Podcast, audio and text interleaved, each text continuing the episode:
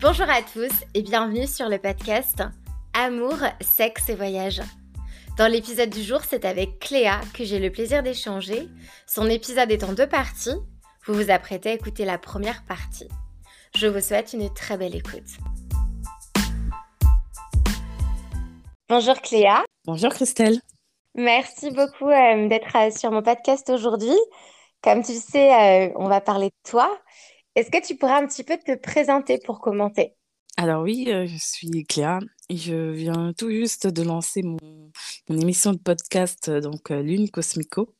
donc c'est un petit fœtus podcast et je vais discuter un peu de, voilà de plusieurs sujets de société qui me tiennent à cœur. Et puis, puis voilà, hein, il n'y a pas grand-chose à dire. Enfin si, bon, je suis une jeune femme de 33 ans qui habite à Luxembourg et je suis française avec quelques origines exotiques, comme on dirait. Ok. Est-ce que tu peux me dire où est-ce que tu es née et dans quelle structure familiale? je suis née et au Gabon et j'ai vécu au Gabon donc avec la famille de ma mère. Donc vraiment, on avait une, maison familiale avec ma grand-mère, ma mère et, tous ses frères et sœurs. Parce qu'elle m'a eu très jeune, elle m'a eu à l'âge de 19 ans. Donc on a tous vécu dans la maison familiale et, et à l'âge de 6 ans, on, on est venu en France, à Paris. Et, et là, quand je suis arrivée à Paris, j'ai vécu avec ma grand-mère et mon oncle. Vers l'âge de 10 ans, j'ai, euh, je suis allée vivre chez ma tante à Nancy. Et à 18-19 ans, je, je, suis donc euh, arrivée à Luxembourg pour faire euh, mes études universitaires.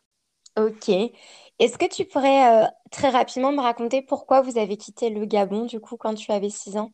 C'était pour des raisons médicales et, et donc on est tous venus en France voilà, c'est vraiment la raison principale, c'est raison médicale.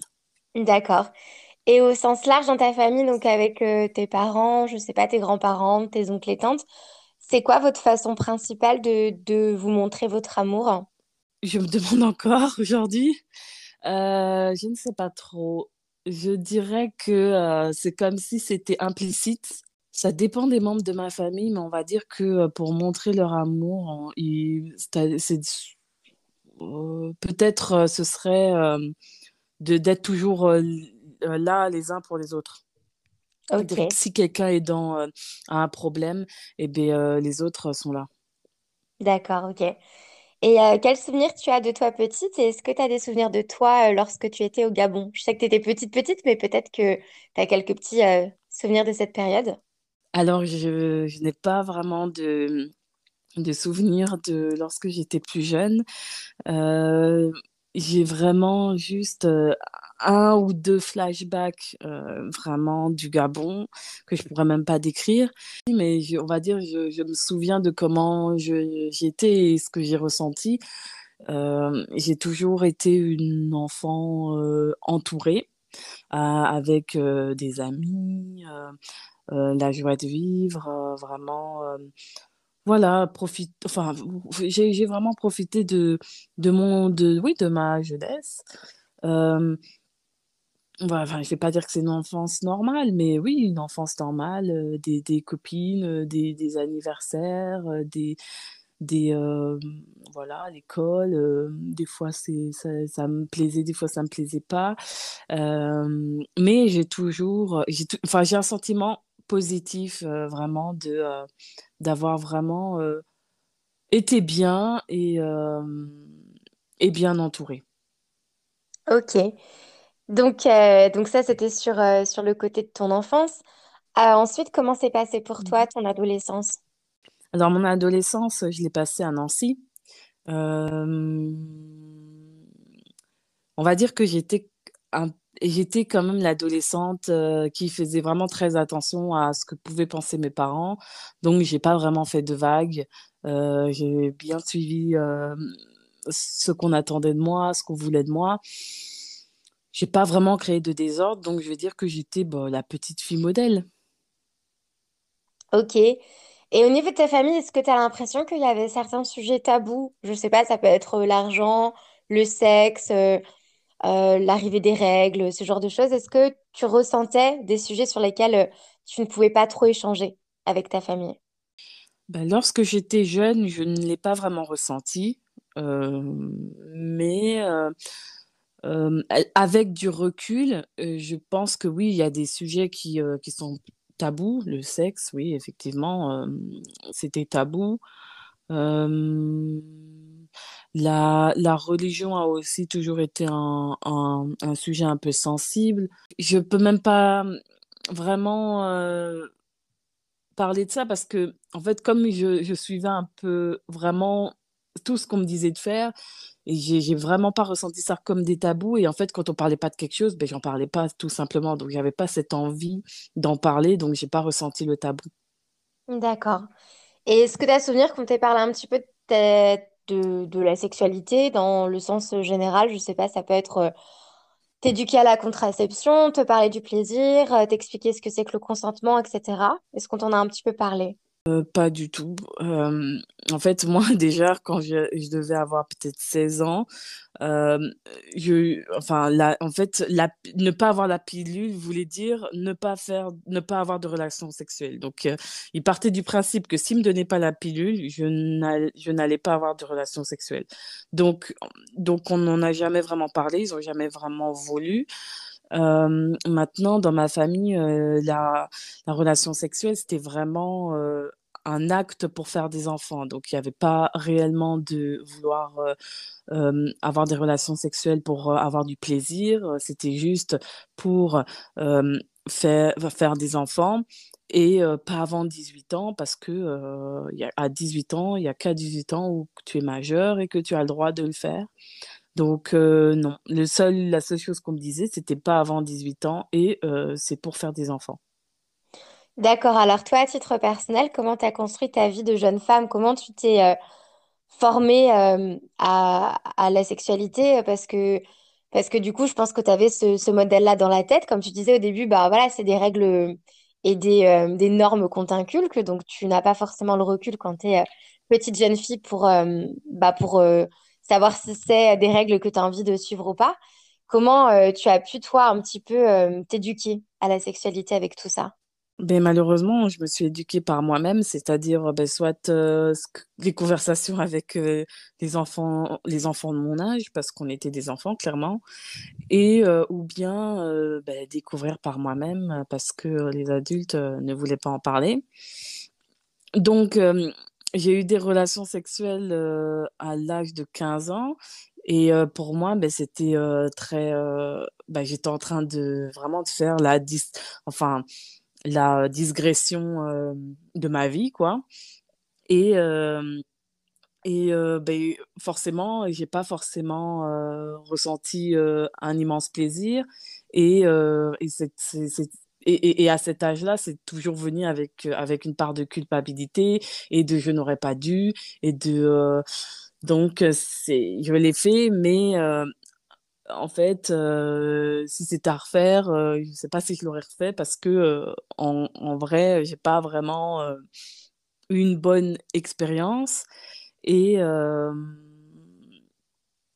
oui, mouais, ouais, je dirais ça. Mais c'est vrai qu'à ce moment-là, je pense que tu as la dualité entre le désir de ton corps et la culpabilité parce que c'est pas ce qu'on t'a appris en fait. On t'a dit que le sexe, c'était pour se reproduire et euh, c'était certainement pas hors mariage et pas si jeune. Donc, euh, je comprends du coup euh, à quel point ça a dû être difficile cette période-là de, de ressentir des choses physiquement, mais de te dire c'est pas bien ce que je fais. Est-ce que tu as une période où tu t'es questionné sur ton orientation sexuelle? Pas du tout. Non, je me suis pas du tout questionnée. Heu, non, j'ai été attirée vers les j'ai été attirée vers les les garçons et je me suis même pas posé la question de: «Est-ce que je pourrais attirer être attirée vers une fille?» donc heu, on va dire que ça s'est fait un peu naïvement. Ok. Est-ce que tu as un souvenir euh, du premier garçon que tu as vraiment désiré? Tu sais, euh, quand on est ado et que, euh, je sais pas, le, premier garçon euh, qui nous fait vraiment quelque chose quand on l'embrasse et on ressent vraiment euh, quelque chose de très puissant euh, là-bas dedans, en bas. euh, est-ce que tu te souviens de, ce moment-là ou pas forcément?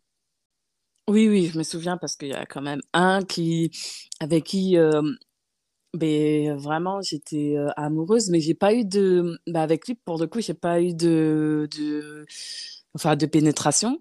C'était mon premier, euh, premier vrai copain de, de collège et de lycée. Non, même pas, non, juste collège, donc quatrième et troisième. Il y avait un garçon de ma classe que j'aimais bien et il m'aimait bien. On était amoureux, entre guillemets. Euh, on sortait ensemble. Mais euh, voilà, c'est vrai que lui, j'avais des les, petits papillons, comme on dit, mais j'ai pas été plus loin avec lui. Ok. Il y a eu des petits préliminaires quand même. D'accord.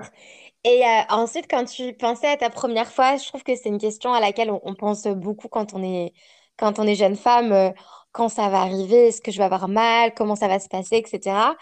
Qu'est-ce que, hum, que tu ressentais à ce moment-là? Est-ce que tu étais plutôt impatiente, plutôt stressée? Euh, stressée. Mais pas que pour le côté d'avoir mal ou pas mal, c'est surtout pour le côté de la transgression, en fait. J'étais stressée parce que j'avais pas 18 ans. Donc, euh, et ben du coup, euh, bah, ça a entraîné un autre, un, deux stress, le stress de la première fois et le stress de je devrais pas le faire. Donc, euh, donc ouais, j'étais quand même très très stressée et, et je l'ai fait un peu parce que ben, ouais, aussi à l'époque, c'était bien de le faire. j'en avais envie, oui, mais c'était aussi le parce qu'il fallait le faire, quoi. Mais c'est fou, j'imagine la dualité que tu as dû ressentir parce que tu as le poids de la culpabilité de par la religion de ton environnement familial et tu as le poids de la pression et des normes à l'adolescence où tu as le clan de ceux qui l'ont fait, de ceux qui l'ont pas fait. j'imagine qu'à ce moment-là, c'est hyper compliqué en fait. Vraiment, c'est c'est deux pressions des deux côtés en fait. Est-ce qu'au final, tu en gardes un bon souvenir? Euh, non, pas vraiment.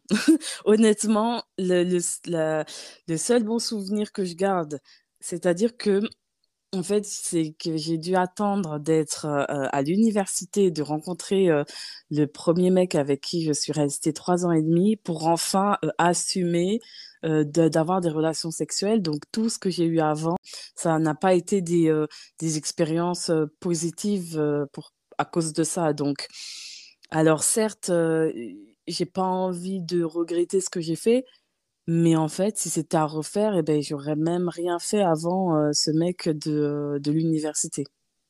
D'accord. Du coup, est-ce que tu peux me parler de ce garçon avec qui tu es resté trois ans et demi? Comment vous êtes rencontrés? Euh, comment cette histoire s'est déroulée, etc. Bon, on s'est rencontrés à l'université. donc au départ, si je me souviens bien, on, bon, on était donc dans la même classe. Euh, je l'avais remarqué, mais sans plus. Et lui, euh, il avait une copine à l'époque. Et puis un an plus tard, je ne sais plus comment, enfin, je ne sais pas comment ça s'est fait. Je pense qu'il avait dû euh, se séparer de sa copine et puis il avait commencé à venir me parler et puis on avait commencé à se fréquenter et puis ça s'est fait naturellement. On est sortis ensemble. L'histoire a duré donc trois ans et demi. Ça veut dire que pendant l'université, donc le, c'était un bachelor, on était ensemble. Après, on a fait le master ensemble. Et euh, pendant ce master, on vivait aussi ensemble. Donc, on est resté trois ans et demi ensemble en ayant vécu deux ans euh, en couple dans un appartement. Ok. Et euh, comment s'est passée la séparation? Pourquoi vous êtes séparés? Donc on s'est séparés parce que la vie commune n'allait pas.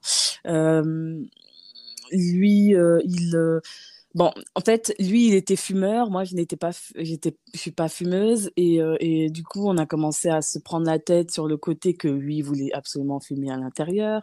Moi, je voulais pas.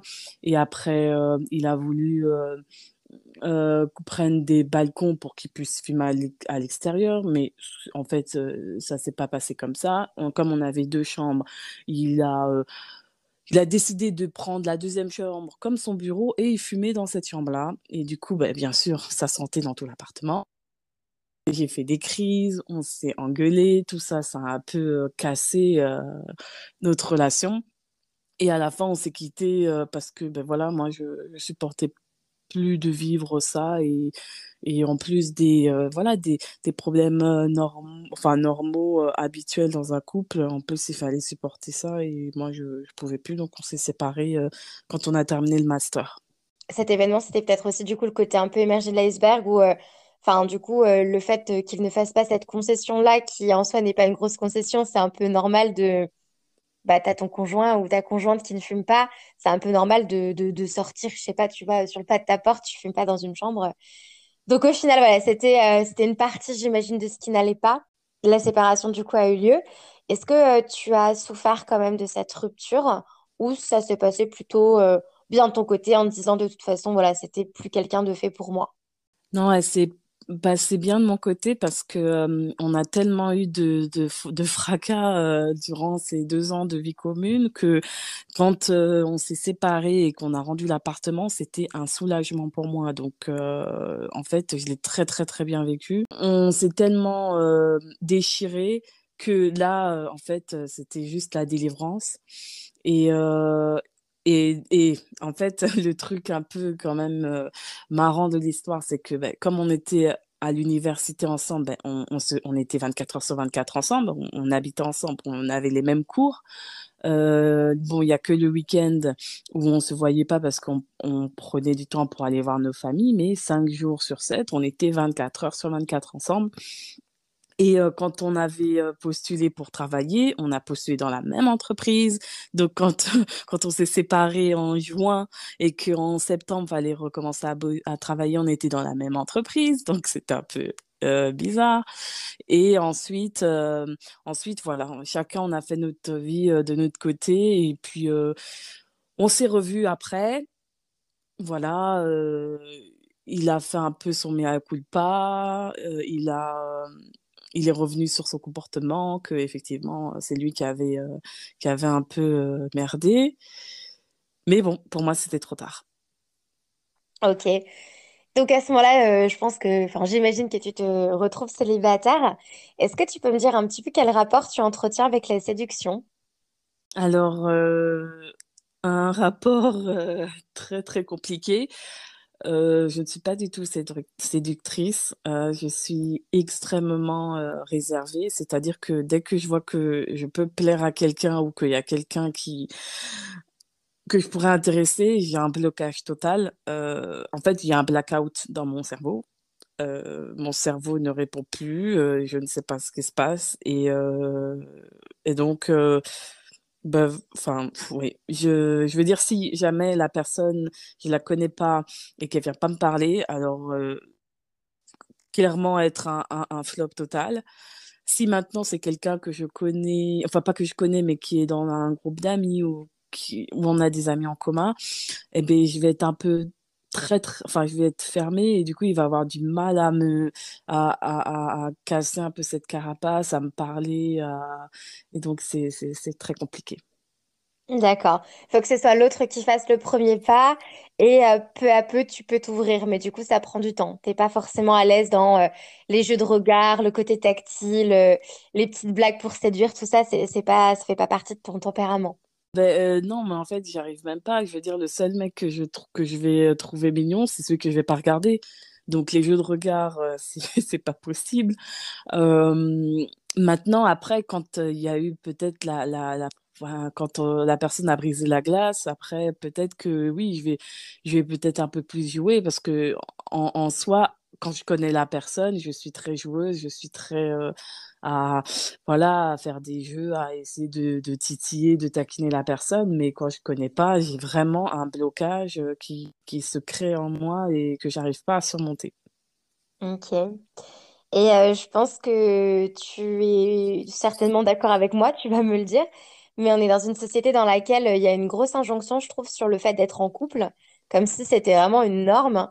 Est-ce que, donc déjà, est-ce que tu es d'accord avec ça? Et est-ce que ça t'a des fois poussé à euh, trouver quelqu'un, j'aime pas cette expression, mais voilà, c'est une expression euh, qu'on peut employer, donc justement à te mettre en couple, pas forcément pour les bonnes raisons, mais plus euh, pour répondre aux normes sociétales. Oui, oui, il y a une, il y a une grosse injonction. Enfin, moi, je dis qu'il y a même une suprématie du couple pour, pour utiliser des termes forts parce que, enfin, on le voit dans tout. Euh, enfin, tu vas faire tes courses au supermarché, euh, quand tu veux faire des trucs en individuel, ça coûte toujours plus cher qu'en duo. Euh, mais voilà, quand tu es en, quand tu es marié ou en couple, tu as des réductions fiscales, les frais sont toujours moins chers. Enfin, tout est fait pour que tu sois à deux. Enfin des, choses qui sont bêtes. Enfin, dans les bus, enfin, oui, donc quand tu es dans les bus, parce que je pense à ça, parce que quand moi je pars en vacances et que je prends des bus, ben, c'est toujours en duo, donc toi tu es là, la seule, assise, toute seule, et tu as toujours des duos. Donc c'est vrai que les, les chambres d'hôtel, c'est toujours en duo. Si tu prends une chambre toute seule, tu vas payer le prix pour deux. Donc tout est fait pour qu'en fait on te montre que euh, quand tu es seule, euh, c'est bizarre, qu'il faut toujours être à deux. Et puis, euh, et puis tu as, as, les proches, la famille qui, qui, qui rajoutent un peu euh, à te poser des questions. Euh, oui, quand est-ce que tu trouves quelqu'un Comme si ben, le fait d'être seule, ben, j'étais pas complète, que, que ma vie allait enfin commencer quand j'allais être en couple et que là, en fait, je suis en train de, je sais pas, de gaspiller mon temps, ma vie, j'en sais rien, mais donc c'est quand même, c'est quand même fou que enfin, et puis en plus, on a l'impression que être célibataire, c'est pas un choix, alors que ben si, pour moi, c'est un choix. C'est pas, euh, je, moi, je suis pas célibataire euh, parce que euh, parce que je suis déprimée, que personne ne veut de moi. C'est je suis célibataire parce que j'ai envie de m'abstenir d'une relation qui ne me convient pas avec des gens qui ne me conviennent pas. Donc c'est un vrai choix.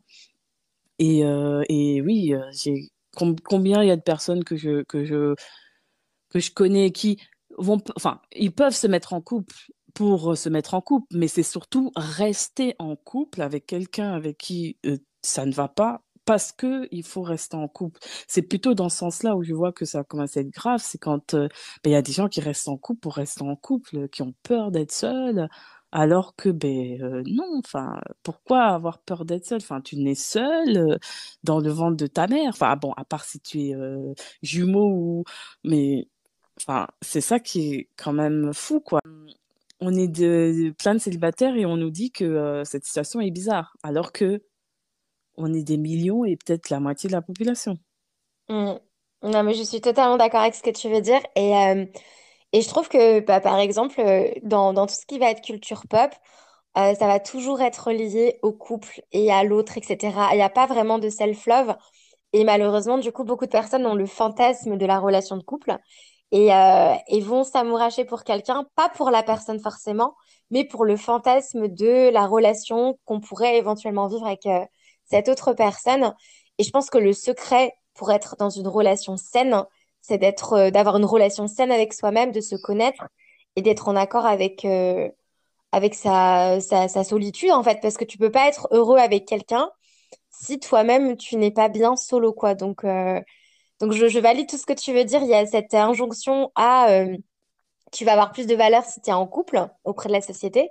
Alors qu'en soi, il y a beaucoup, beaucoup, beaucoup de personnes célibataires. Et, euh, ça n'a aucun sens de, de juger ou d'accorder de la valeur euh, à quelqu'un de par son, son statut, que ce soit professionnel, amoureux, sa sexualité, tout ça. Enfin, ça ne fait pas l'individu, ça ne change pas ses qualités propres. Donc, c'est assez aberrant, je suis d'accord.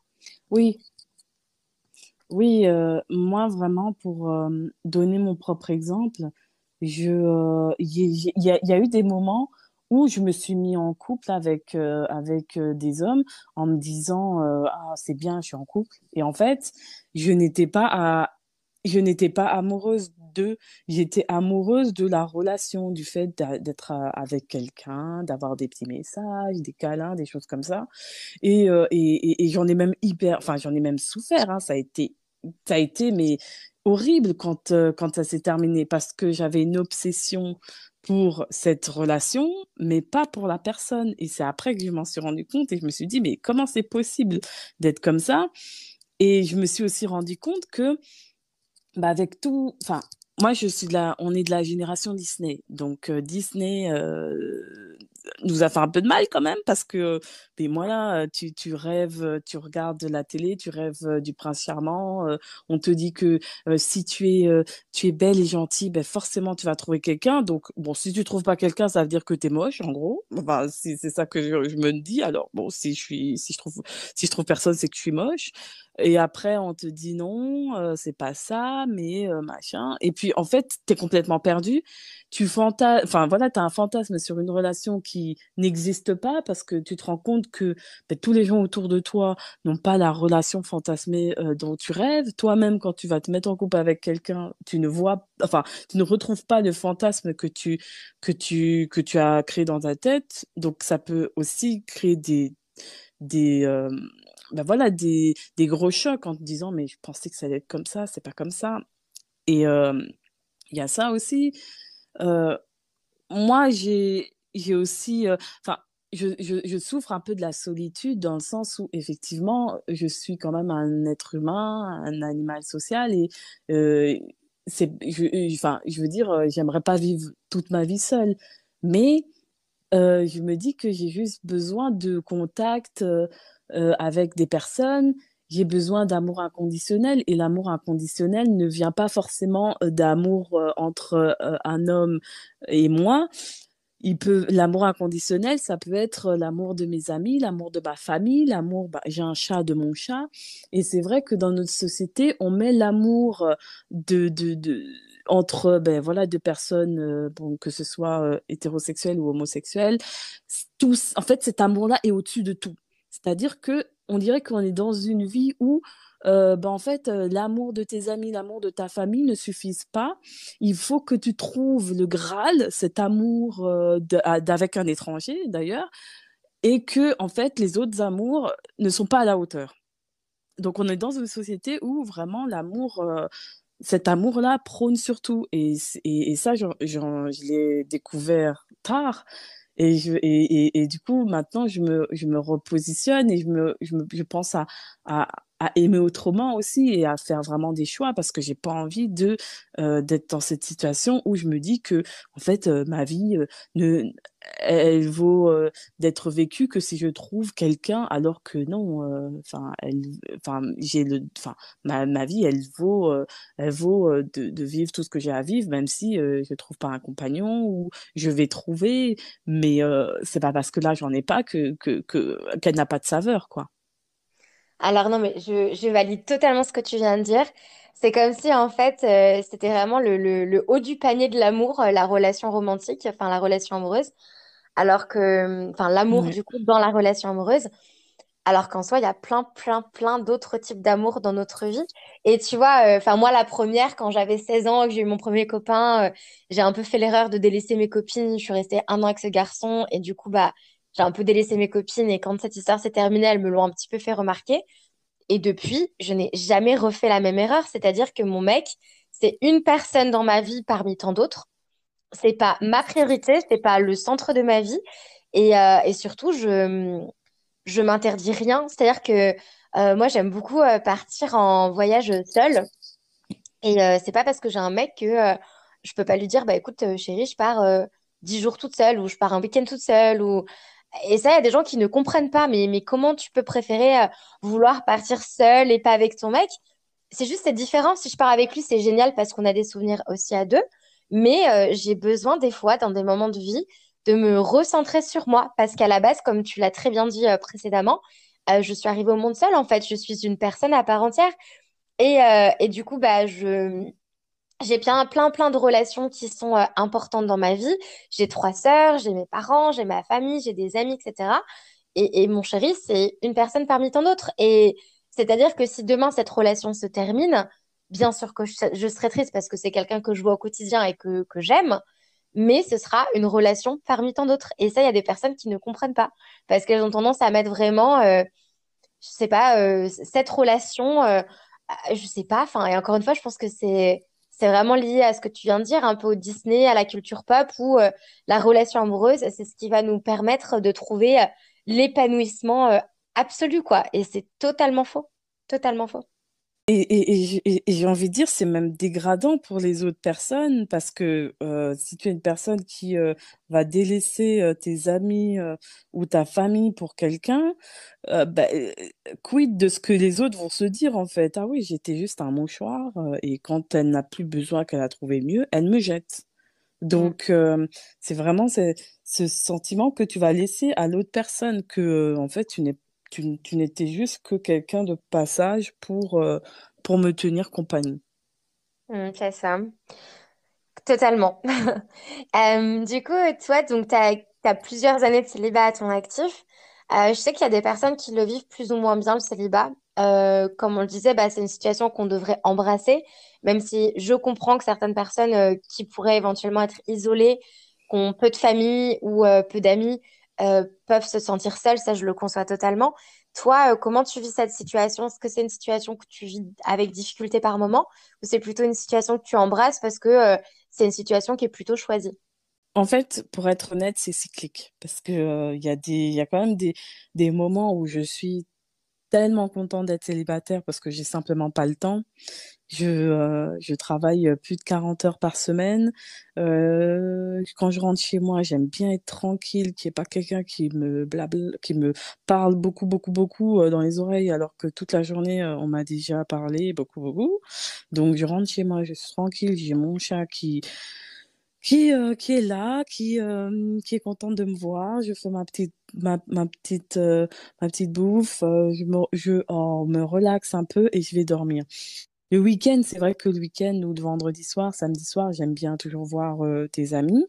Et, et ben, si toutes mes amies sont disponibles, c'est vrai que je n'y pense pas forcément à, à mon célibat parce que ben euh, voilà, je vais voir euh, mes amis. Euh, après le, samedi, je cours un, peu à gauche, à droite. Samedi soir, je vois des amis où je me repose. Je fais vraiment, j'ai vraiment, j'aime bien aussi me reposer.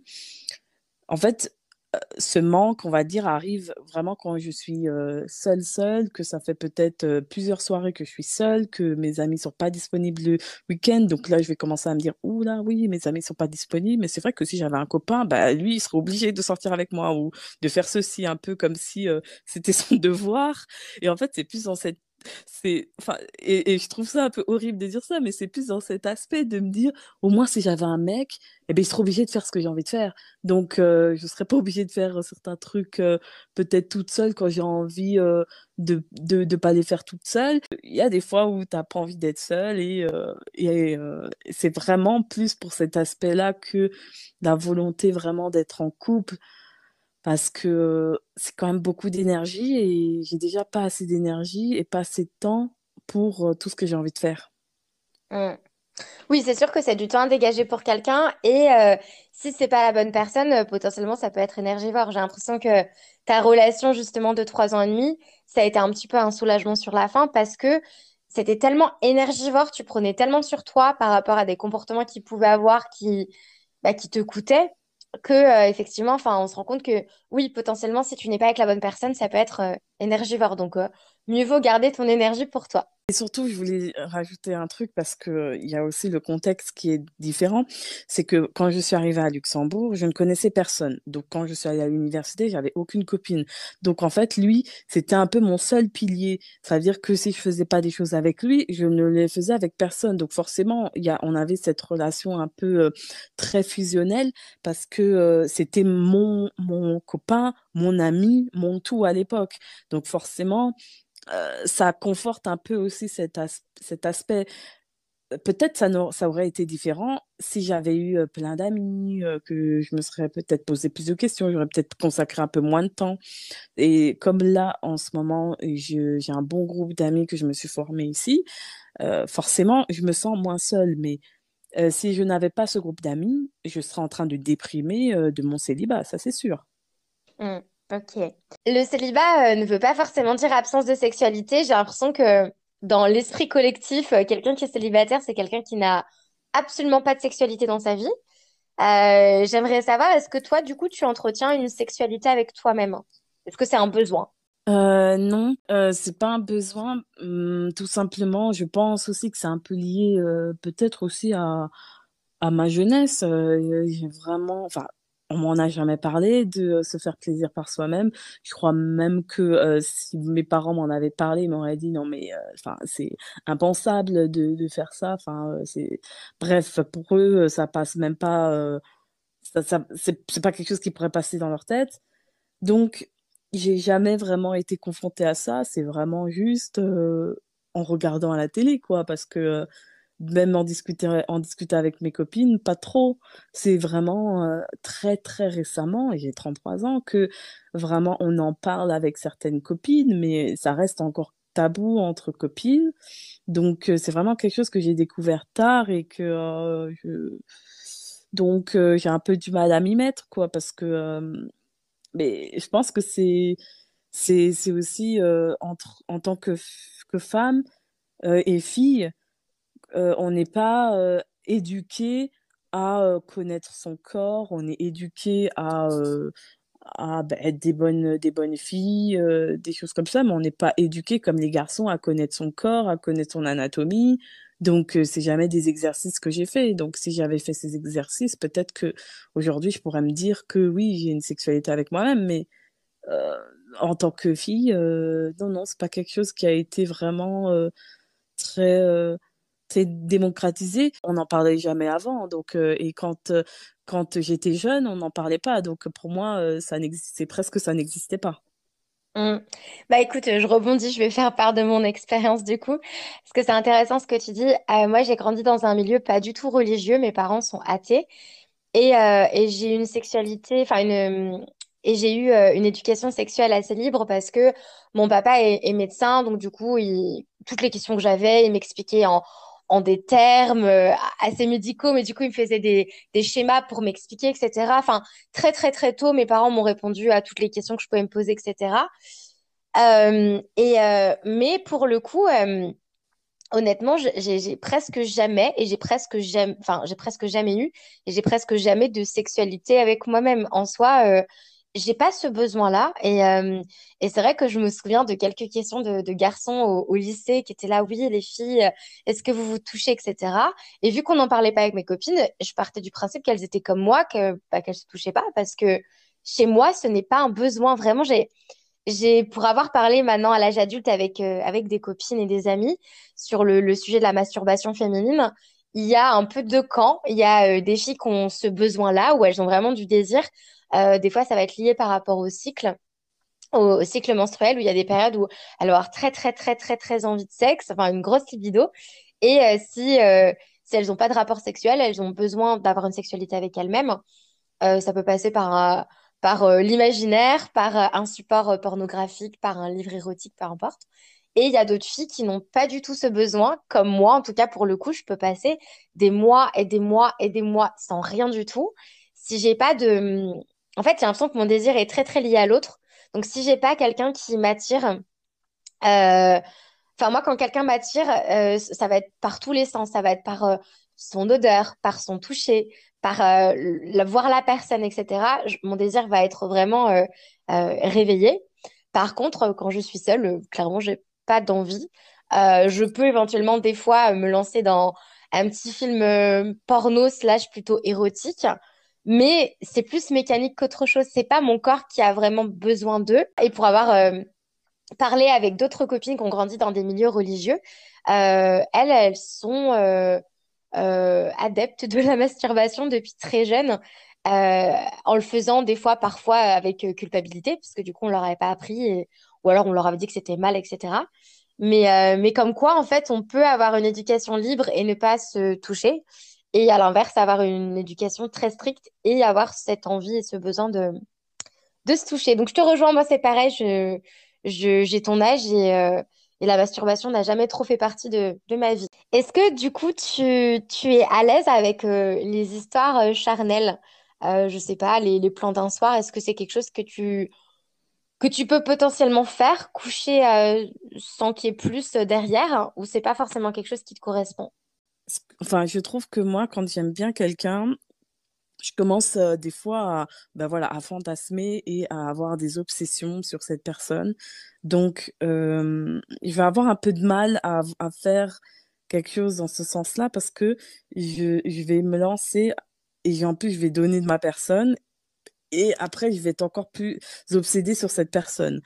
Donc, d'un côté, oui, parce que Oui, parce que, ça me permettrait au moins de me dire: «Bon, ben, je je veux pas forcément être en couple, tant qu'à faire, autant, en profiter» et d'un côté, non, parce que je me dis: «Ouais, mais, là, si je tombe, en obsession pour cette personne, ça va pas le faire et tout», donc pour me protéger un peu, je le fais pas.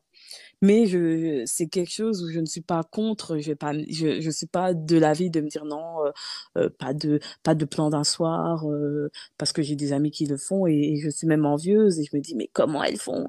j'aimerais bien aussi faire pareil et avoir cette désinvolture, mais moi j'ai un peu plus, de mal quand même. Parce que tu as peur de t'attacher à la personne? Oui. Mmh, OK. OK. Bon, si je peux te donner un conseil pour avoir échangé avec des copines sur le sujet, c'est que souvent, quand on a un mec plan cul régulier, on risque de s'attacher parce que à chaque rapport sexuel, tu as un petit shot euh, d'ocytocine qui est euh, l'hormone de l'attachement. Et par contre, si tu multiplies, je sais pas si tu as deux, trois sex friends que tu vois de temps en temps, euh, c'est un petit peu l'astuce pour ne pas s'attacher. Donc, si jamais, euh, c'est la petite astuce du jour. Oui. Oui, mais après, le problème est que j'aime bien discuter et du coup, bah, si je Mm, discute, forcément, je m'attache à la personne mm. et cette histoire d'avoir plusieurs sex friends, j'aimerais bien, mais honnêtement, moi, je rencontre pas des mecs où je peux me dire: «Bon, au moins lui, je vais garder comme sex friend régulier», heu, mm. enfin, je sais pas, j'ai l'impression que les mecs, ils sont en enfin, ceux que je rencontre, en tout cas, c'est vraiment des one shot et moi, je trouve ça pauvre un peu, quoi. Moi, j'aimerais bien, heu, tu vois, qu'il y ait quelque chose de moi, je suis quelqu'un quand même de de cérébral j'ai envie que ça soit un peu plus profond qu'un one shot où le mec va juste, heu, pren enfin, tirer son coup, clairement. Non, moi, je veux, heu, quelque chose de plus profond, on discute, le mec essaye de me connaître, essaye de savoir ce que j'aime, et si on comme et et du coup, bah, là, ça fait un peu plus d'investissement, quoi, parce que, coucher avec un mec qui va même pas, en fait, me donner le plaisir que j'ai envie, c'est là où je me dis: «En fait, je suis déjà fatiguée», avant même de commencer, en fait. Parce que les one shot, ça va être ça. Ça va pas être quelqu'un qui qui va, t'écouter et essayer de de te de te comprendre. Mm, bien sûr. Oui, puis si du coup, tu as besoin de cette connexion mentale, je comprends qu'au final, tu risques de t'attacher à la personne parce que si vous avez les mêmes valeurs, si vous vous entendez sur les mêmes sujets, s'il y a euh, des discussions qui, toi, te touchent et, euh, et que du coup, bah, ça, ça accroît votre intimité euh, émotionnelle, je comprends qu'après, du coup, il y a beaucoup plus de risques de, s'attacher. Est-ce que, du coup, tu as déjà utilisé des applications de rencontres ou justement, c'est pas du tout quelque chose qui t'intéresse de par le fait que c'est peut-être très souvent basé sur le physique, sur des photos? Et sur une description, euh, voilà, où on se montre un petit peu euh, sous un côté fake, euh, voilà, c'est, on, scénarise un peu qui on est. Donc, ouais, est-ce que c'est quelque chose que tu as déjà utilisé ou pas forcément? Alors oui, j'ai utilisé les applications, j'aime pas du tout. Je crois que le maximum que je reste sur une application, c'est une semaine parce que en fait, j'aime pas du tout. Déjà bon, quand je commence, c'est un peu par curiosité, je trouve ça marrant de swiper et tout, de regarder. En même temps, tu tu, c'est un peu c'est pas très bien, mais en gros, tu essaies de tester un peu ta valeur, c'est pas et je devrais même pas le faire parce que, heu, c'est pas parce que tu n'as pas de match que tu es une mauvaise personne et donc du coup, je trouve que les applications, ça enfin ça ça peut donner un peu ce côté-là de: «Ah ben j'ai pas de swipe donc je suis pas assez bien», donc et ça, ça me dérange un peu. Mais sans parler de ça, j'aime bien quand même toujours, bah, regarder qui me match, des fois ça m'est arrivé de de rencontrer deux trois mecs, qui avaient l'air bien, qui avaient l'air, donc petite une, fake connexion, par, réseau social. Mais après, en vrai, voilà, ça en vrai après, heu, beh, voilà, ça change de discours, heu: «Ah, c'est plus trop sûr» et gna gna gna. Donc heu, f un peu fatiguée de d'aussi de de ces mecs, qui se cachent derrière un profil pour, dire tout et n'importe quoi. Alors que si on les avait vus en vrai, beh, ils auraient jamais été capables de venir te parler. Parce que étant donné que je suis une fille très fermée, enfin de d'apparence, heu, ces mecs-là n'auraient jamais été capables de venir m'aborder, heu, en réel que sur les applications. Donc heu, voilà, j'ai déjà été, mais je n'aime pas du tout.